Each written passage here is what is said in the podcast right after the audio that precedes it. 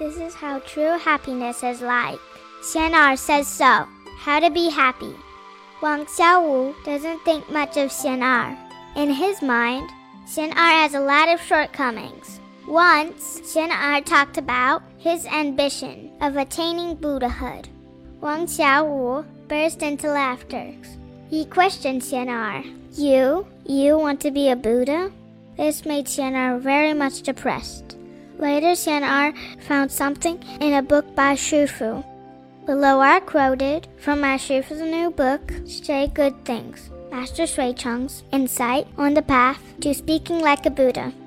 How we face contempt and disapproval from others determines whether we are in suffering or happiness. If the mind is weak, it is as if it rains stones, and little birds cannot bear it. If the mind is solid, with clear goals and aspirations, with calmness and positive attitude, it is as if it rains flowers, showering an elephant. Adverse situation cultivates virtues, whereas favorable situation brings freedom.